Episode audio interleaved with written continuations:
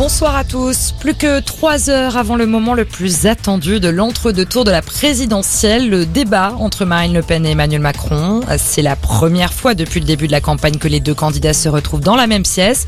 Un débat ultra calibré qui va durer 2h30. Alors Benjamin Pelsi, que verra-t-on sur nos écrans de télévision? Déjà le plateau, plus de grandes tables réunissant les candidats et présentateurs. Marine Le Pen et Emmanuel Macron seront seuls sur une estrade à plusieurs mètres d'Eléa Salamé et Gilles Boulot qui modéreront leurs échanges. Comme il y a cinq ans, le réalisateur peut faire des plans de coupe, entendez, mettre à l'image le candidat qui ne parle pas.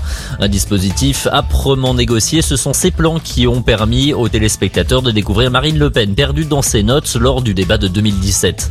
Enfin, un mot sur la température. Le thermostat est calé à 19 degrés, mais à n'en pas douter, le ressenti sera glacial. Euh, Le débat est à regarder sur TF1 et France 2. Il sera aussi retransmis par les chaînes d'information en continu.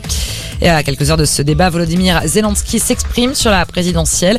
Dans un entretien diffusé ce soir sur BFM TV, le président ukrainien a indiqué avoir de bonnes relations avec Emmanuel Macron et ne pas, dit-il, vouloir les perdre. Quant à la candidate du Rassemblement national Marine Le Pen, euh, Volodymyr Zelensky pose une condition à une bonne évolution de leurs éventuelles relations futures, qu'elle admette s'être trompée sur la Russie et Poutine. La Russie, justement, qui annonce ce soir avoir réussi son premier tir d'essai du puissant missile Sarmat. Il s'agit d'une arme de nouvelle génération, de très longue portée et un nouvel outil de guerre pour Vladimir Poutine. Dans une allocution diffusée ce soir, Vladimir Poutine prévient d'ailleurs ses ennemis. Il estime que cette arme fera, je cite, réfléchir à deux fois ceux qui essayent de menacer la Russie.